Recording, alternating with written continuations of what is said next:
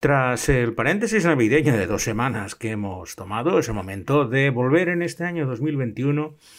a una nueva temporada de Traveling Series, donde intentamos, pues, a través de estas palabras y de estas series, viajar con la imaginación tras un año donde la verdad ha sido completamente imposible desplazarse incluso más allá de nuestra propia ciudad. Para esta la primera entrega de 2021 os voy a proponer ir a un lugar maravilloso. Es uno de los viajes que tengo mejor recuerdo de mi vida y me ha parecido la mejor oportunidad para empezar esta nueva temporada de hablaros de esta región, de la India. Para ello, como estamos en fiestas, me he pegado un festín culinario, empezando por un eriseri, que es un potaje bastante espeso y delicioso hecho de curry, calabaza, y muchas otras especias. Como plato principal, pues unas gambas al curry de Kerala. Y para beber, mm, como es un, es un estado vegetariano casi todo y no alcohólico, pues agua de coco, que es lo que siempre me ofrecían allí. Cogían el coco fresco, lo cortaban y me ponían una pajita y a beber del coco. Porque hoy, en esta primera edición de 2021 de Traveling Series, con Lorenzo Mejino, nos vamos al estado indio del Kerala.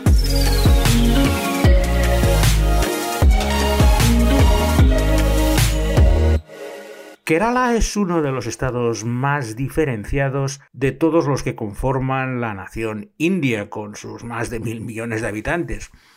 Se encuentra situado en la punta suroeste de la India. Si tenéis el mapa ese triángulo, pues Kerala estaría muy cerca del vértice a la izquierda.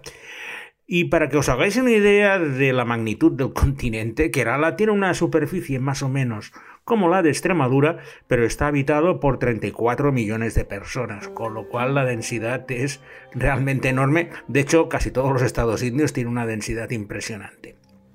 Su principal característica es que el idioma es el malayalam, que es un idioma personal y oficial en ese estado, con muy pocas conexiones con el hindú o con el tamil, que serían los dos principales.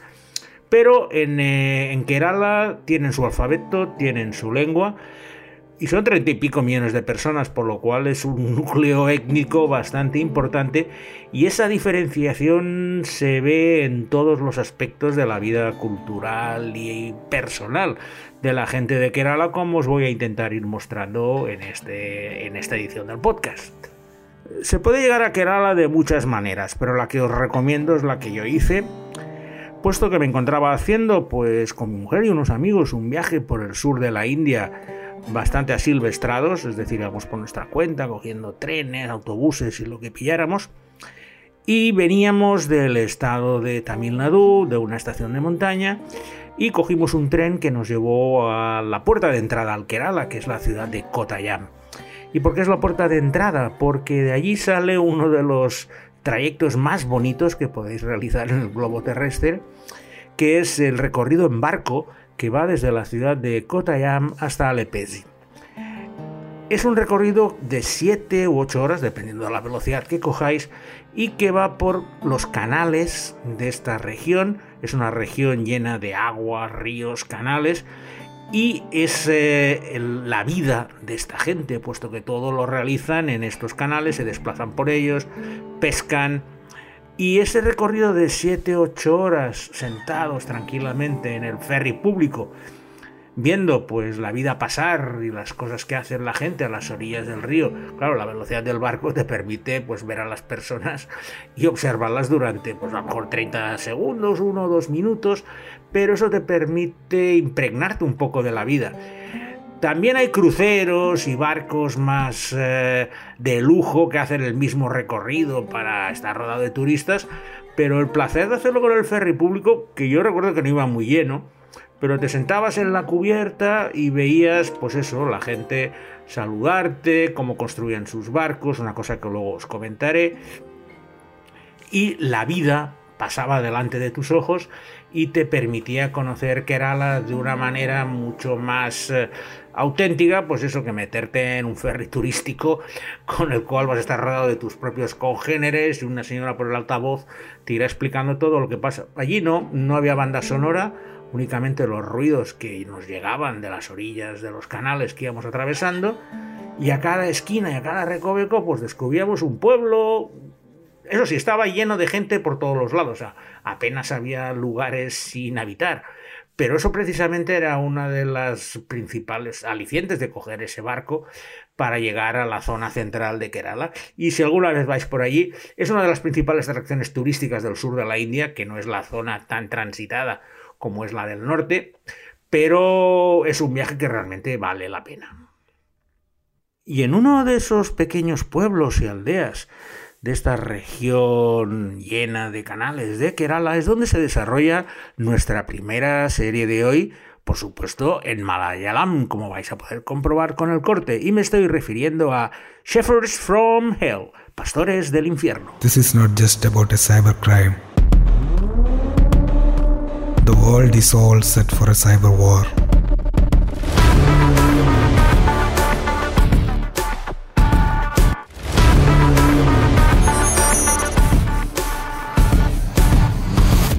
Shepherds from Hell es un thriller muy sórdido que relata la historia de un hacker que ha colgado en las redes el vídeo de una joven chica que ha sido secuestrada. Y la condición para dar la fuente de donde ha obtenido ese secuestro y poder capturar a la persona que tiene a la chica retenida contra su voluntad es que maten al alcalde y al director de la escuela del pueblo en un plazo de 18 horas para proporcionar esa información. La policía se ve frente a una disyuntiva bastante complicada, puesto que por un lado tiene la necesidad de encontrar a la niña secuestrada, pero la condición de matar a dos personas para obtener la información no es precisamente de las que son fáciles de aceptar. Y esta es la historia que desarrolla. Es una serie muy reciente, la, verdad es que me llegó hace un mes y ha sido una de las razones por empezar por Kerala por el 2021, puesto que tanto la trama como el desarrollo de la misma, primero te permite ver Kerala en su máxima expresión, y luego es muy sórdida y es bastante original y ha sido toda una sorpresa que me ha hecho descubrir la buena salud de la producción audiovisual en Malayalam, de la cual no tenía apenas constancia, puesto que de la India, lógicamente, lo que conocemos es todo lo que nos llega en Bollywood, en Hindi, incluso lo que se realiza en Chennai, la antigua Madras,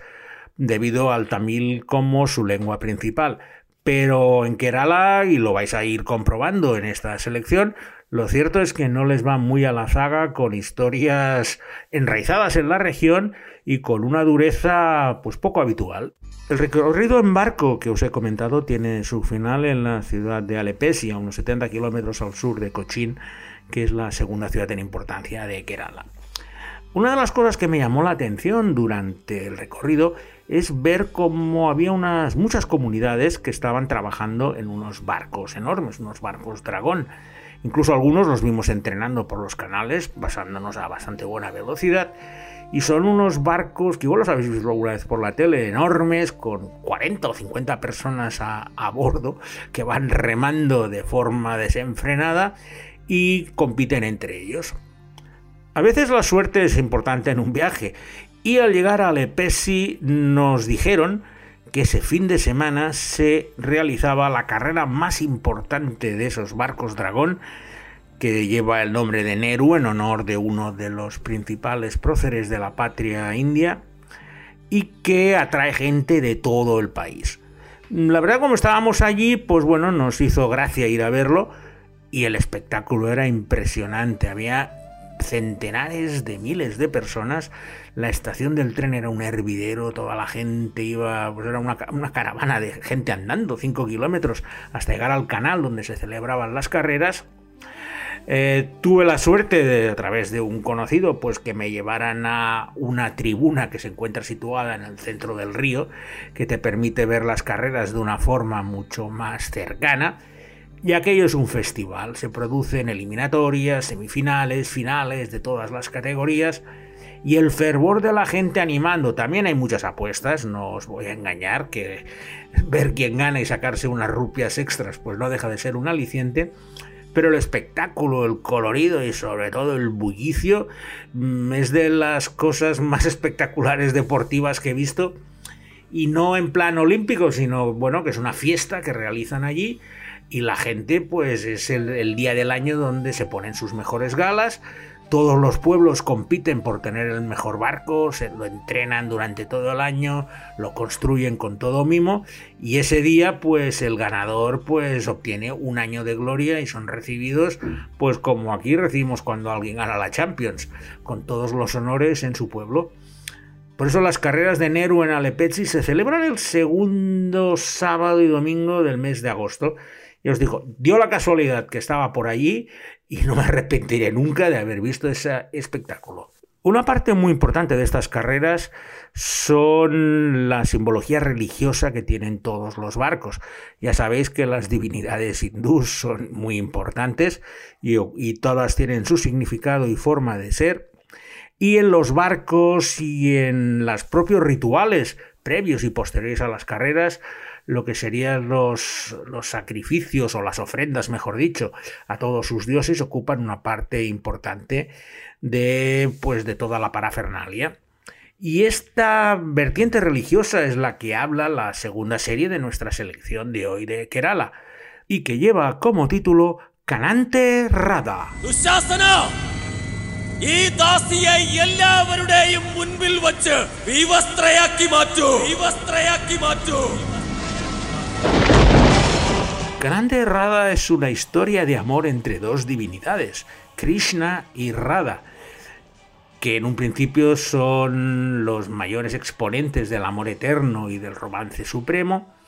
pero que en esta historia, a partir de un problema que tienen, son obligados a separarse durante un periodo de 100 años mientras tienen que enfrentarse a diferentes retos y diferentes pruebas para seguir demostrando su amor.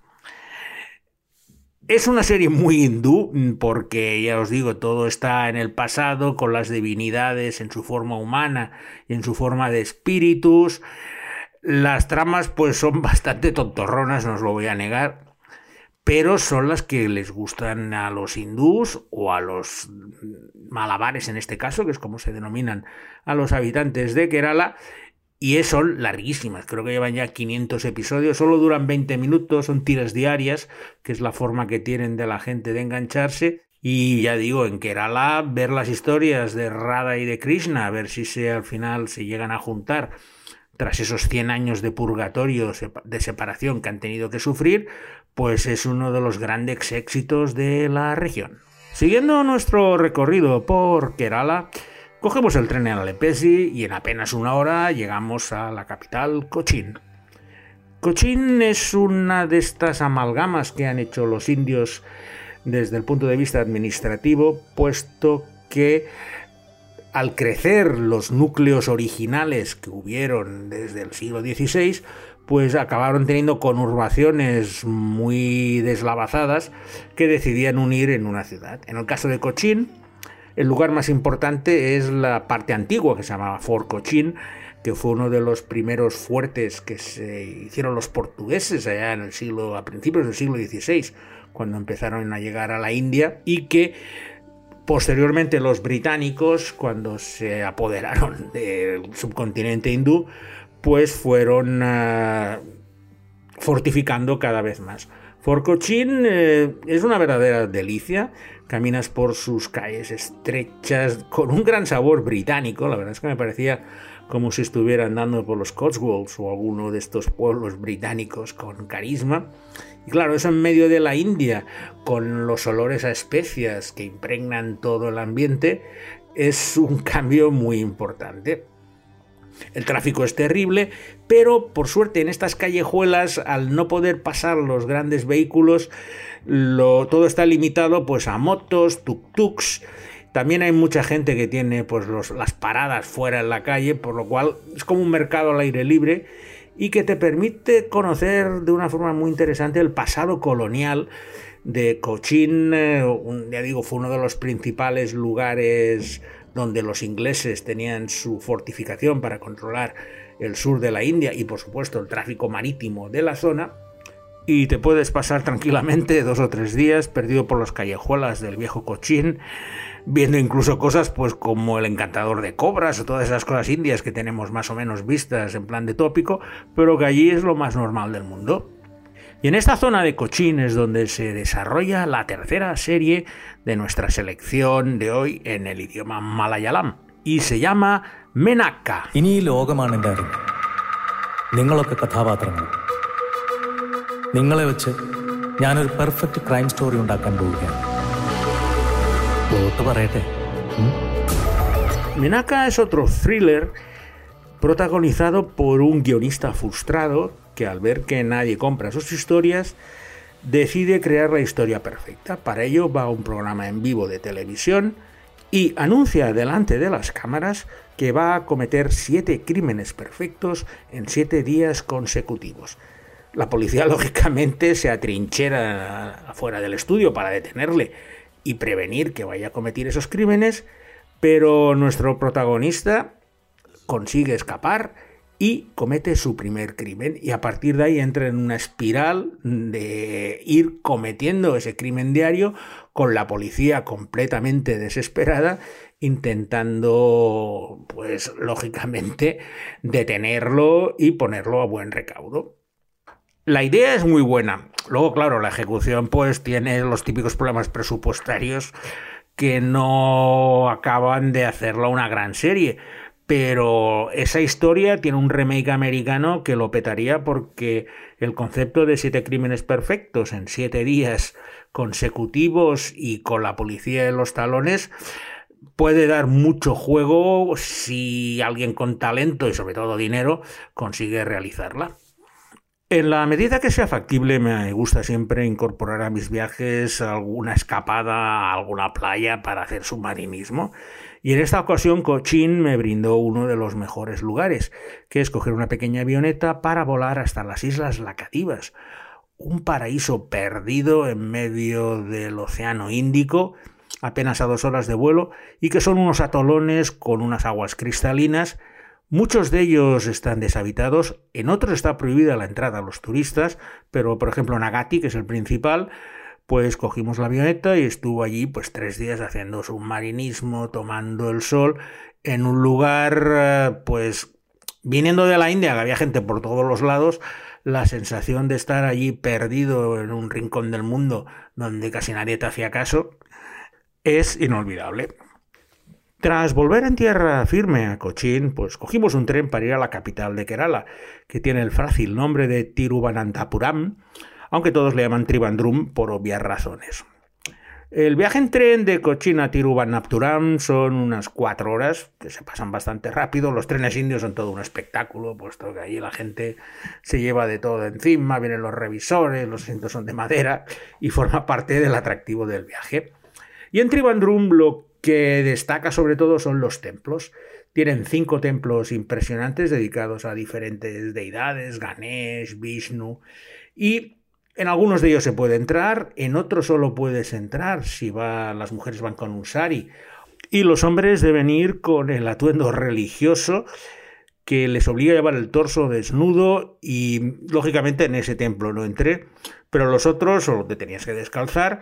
y empezabas a mirar pues esos enormes relieves llenos de estatuas, figuras que representaban todas las cosas. Son templos muy abigarrados, o sea, la, la sencillez no es una de sus virtudes y lo cierto que estar horas y horas viendo los bajos relieves y los centenares de estatuas que están en todas las paredes de estos templos. Y en Trivandrum es donde tiene lugar una de las comedias más famosas de toda la televisión de Kerala y que recibe el nombre de Upum Mulakum.